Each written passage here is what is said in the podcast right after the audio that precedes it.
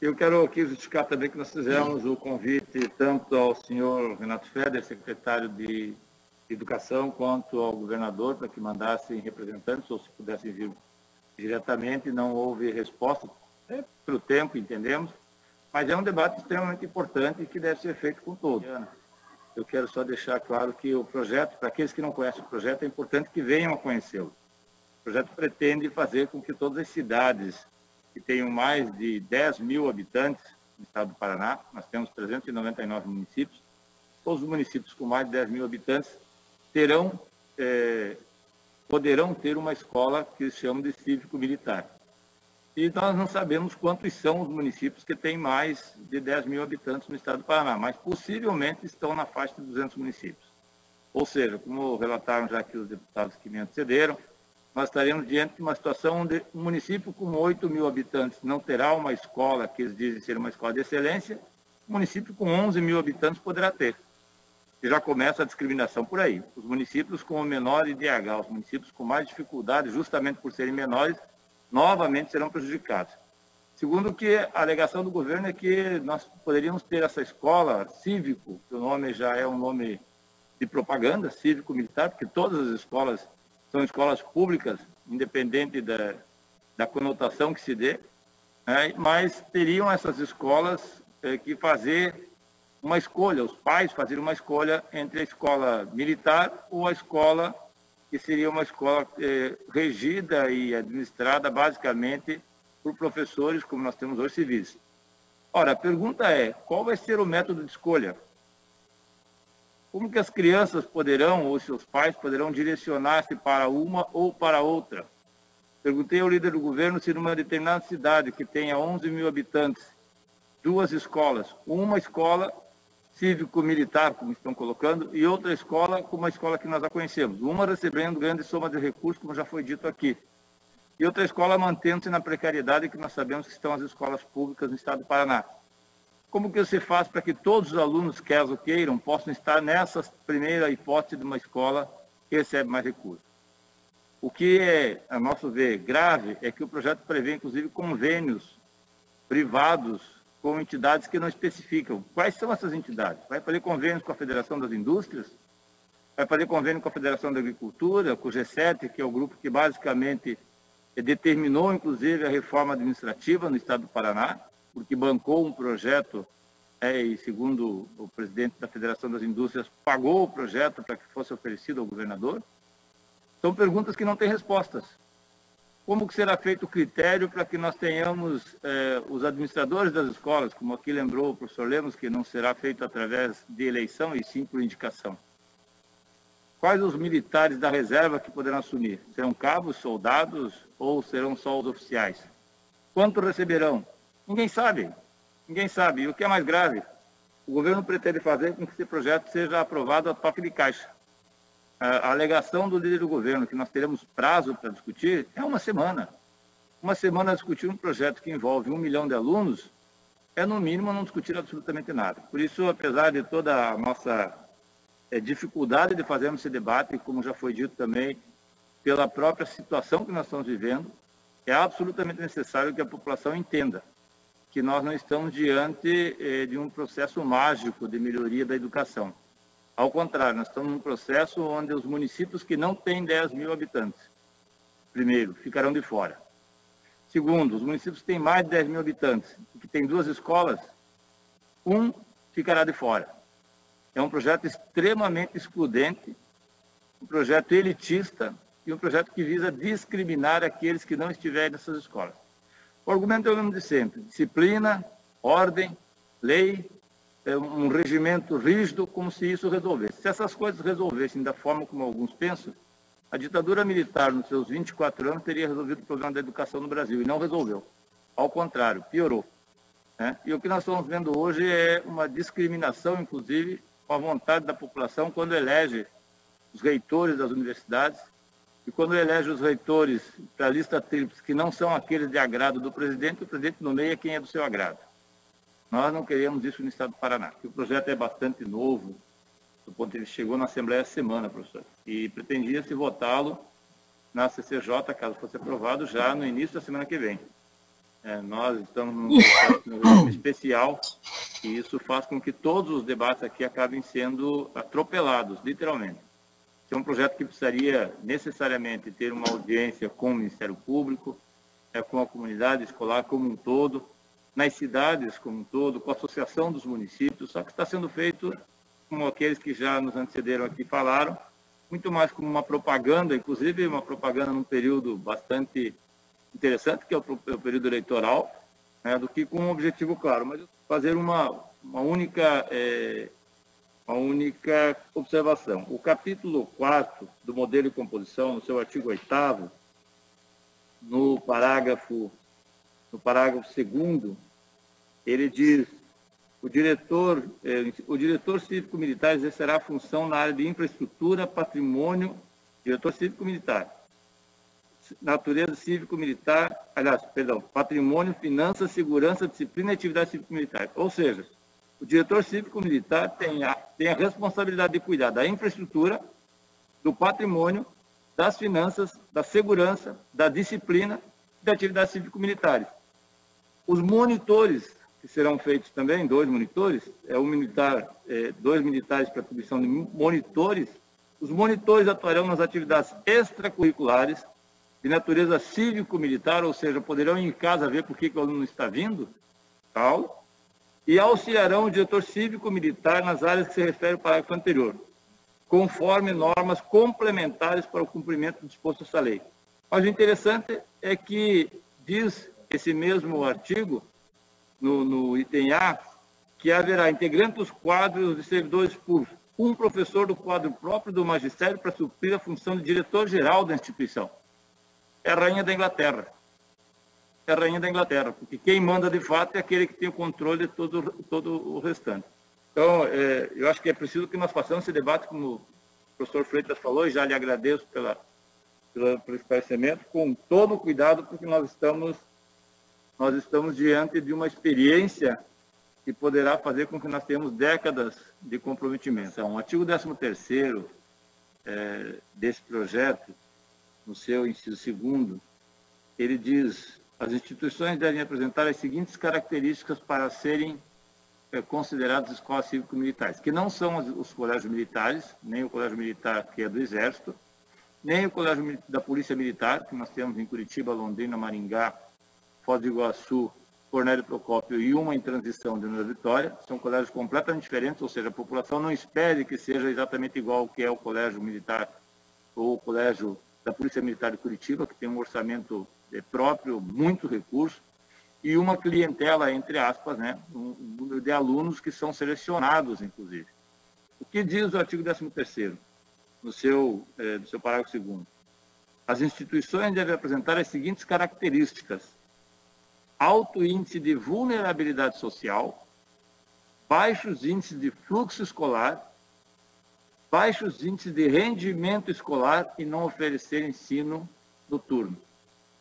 Ou seja, está se buscando as escolas que têm uma, uma alta evasão escolar, né, porque é, é o que se diz aqui, um rendimento muito abaixo das demais escolas, um índice de vulnerabilidade, ou seja, escolas em regiões extremamente é, é, periféricas e perigosas do ponto de vista nosso, enquanto sociedade.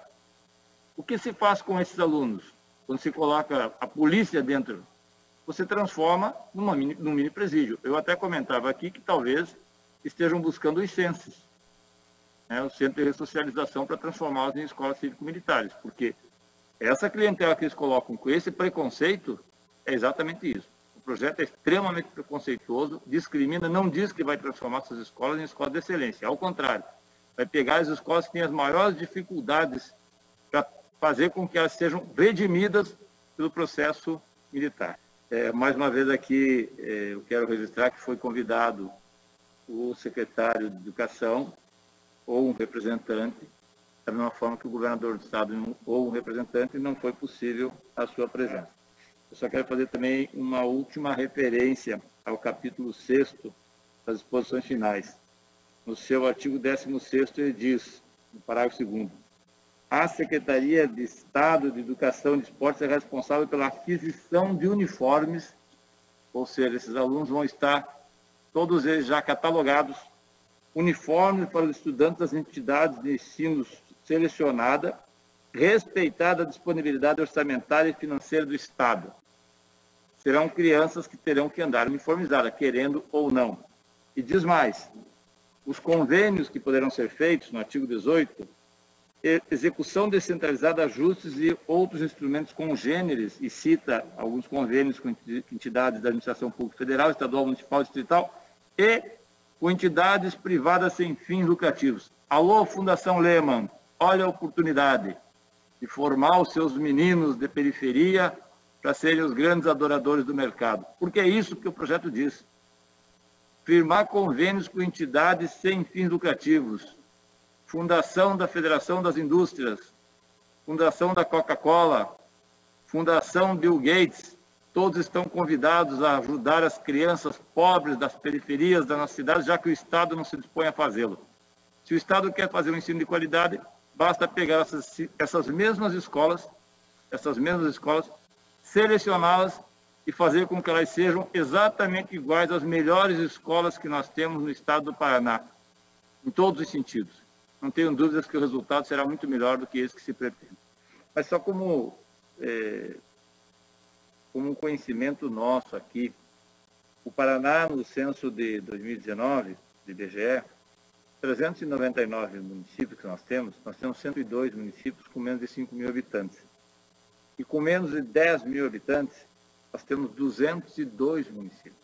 Ou seja, do município de Roncador, que é o centésimo, nonagésimo, sétimo município, e que tem uma população de 9.849 habitantes, para baixo, nenhum terá essa escola prometida como uma maravilha para a educação.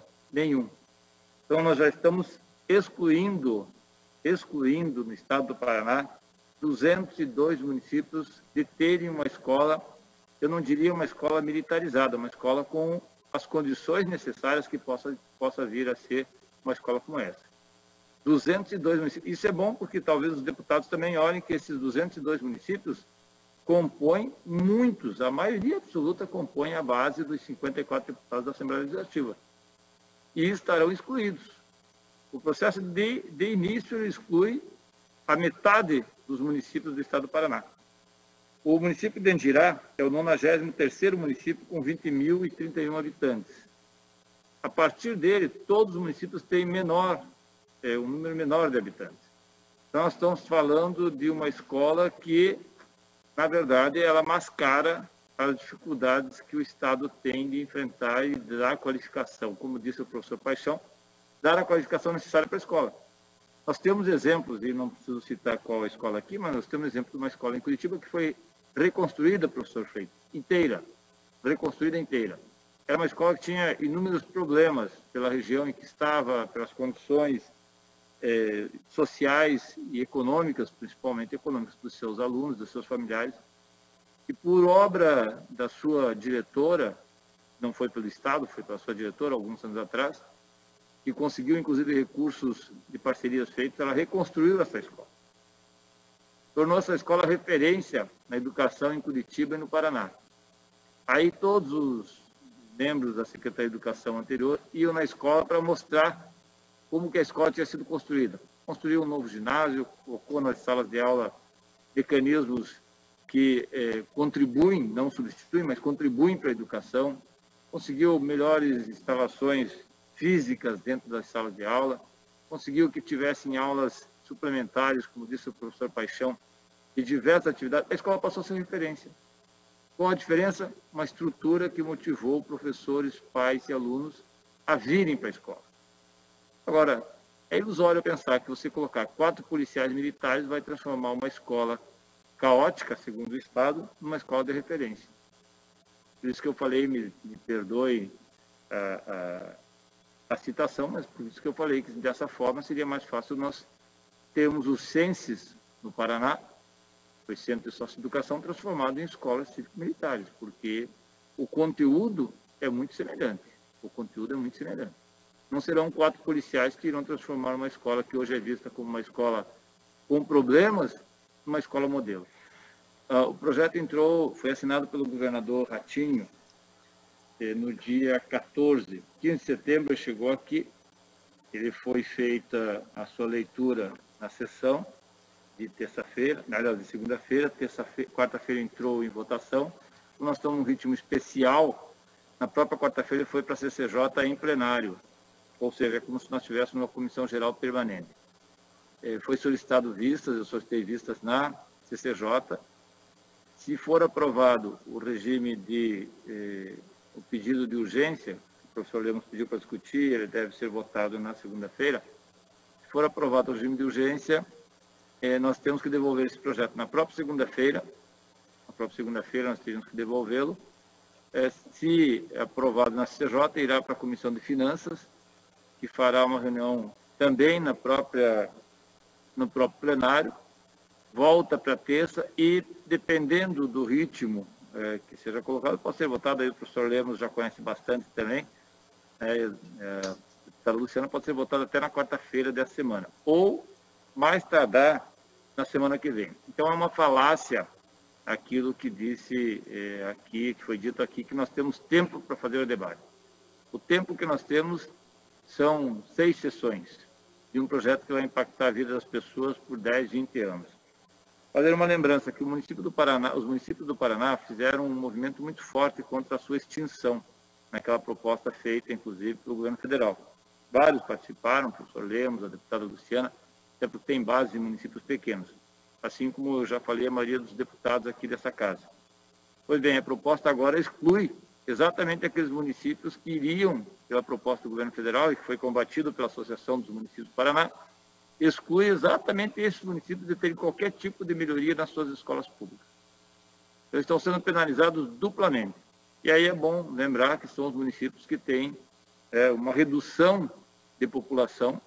Dos 200 municípios que não serão contemplados, nós temos 67 que tiveram é, aumento e a, a, maioria deles, 133, tiveram redução de população. Esse projeto discrimina aqueles que já são discriminados. Você entra na, na LEP, na página da LEP, faz, entra em pesquisa legislativa e acessa o projeto 543-2020. E aí você vai ter o projeto na íntegra e vai, inclusive, surpreender com as últimas páginas quando eles falam em valores. Me parece que boa parte dos valores estão aqui devem ser gastos, uma parte significativa com uniformes, uniformes e gratificações. É, é interessante quando nós pensamos isso, porque a Associação dos Municípios do Paraná não foi consultada ou ouvida, pelo menos, a respeito de um projeto que, volta a dizer, exclui 200 dos 400, 399, exclui 200 municípios do Paraná. 200 municípios que muitos deputados têm base. Por isso, nós somos contra esse projeto somos contra porque nós não, excluir, não podemos excluir aqueles que já são excluídos num processo que irá trazer mais problemas do que soluções. Agradecer a presença de todos, de todas, agradecer a presença do deputado Lemos, da deputada Luciana, professor Paixão, Geraldo, é, o professor Hermes, o professor Luiz Carlos, a professora Mônica, especialmente a, é, esses que estiveram conosco desde o início, a Lígia, a, a Flávia também, Agradecer aqui a presença das pessoas que fizeram aqui conosco assessoria, o deputado Arilson, aos assessores que nesse momento não podem aparecer também, mas são as pessoas né, que nos colocam de fato em condições de fazer esse diálogo tão, tão precário e tão difícil, como o professor Hermes bem lembrou, nós estamos há seis meses em comissão geral permanente, é, durante o recesso, inclusive, que não houve, o governo tem aproveitado para aprovar todos os seus projetos, com um discurso macio, mas com uma prática muito dura. Talvez nenhum governo tenha aprovado tantos projetos em debate quanto esse. E isso é uma coisa que nós, ou nós vamos fazer um debate diferencial, ou nós vamos ficar nos três minutos, quatro minutos fazendo é, uma posição que não vai resultar em nada a não serem projetos como esse aprovados. Faço aqui, mais uma vez, né, agradecimento a todas as pessoas que estiveram conosco, a Assembleia Legislativa, as ações da Assembleia Legislativa que tiveram essa manhã. E vamos fazer a pressão. Eu sempre quero encerrar com uma frase né, que é, Frei Beto sempre fala. Frei Beto diz que política é que nem feijão na panela. Só funciona na pressão. A pressão não pode ser pessoal, não pode ser física, ela pode ser por elementos que certamente convencem muitos nossos deputados, nossas deputadas no Paraná, no Brasil, os nossos vereadores. Perguntem a esses 202 municípios ou esses 200 municípios que não terão a menor possibilidade de ter uma escola como essa, que talvez queiram ter uma escola como essa, o que, que eles diriam para os seus candidatos a deputados e os seus deputados eleitos, que dizem representá-los. Eu acho que é importante esse debate e nós devemos fazer. Obrigado a todas, obrigado a todos. Vamos lutar para que esse projeto seja rejeitado, porque ele é um projeto que exclui e nós não queremos mais exclusão do que nós já temos do Paraná.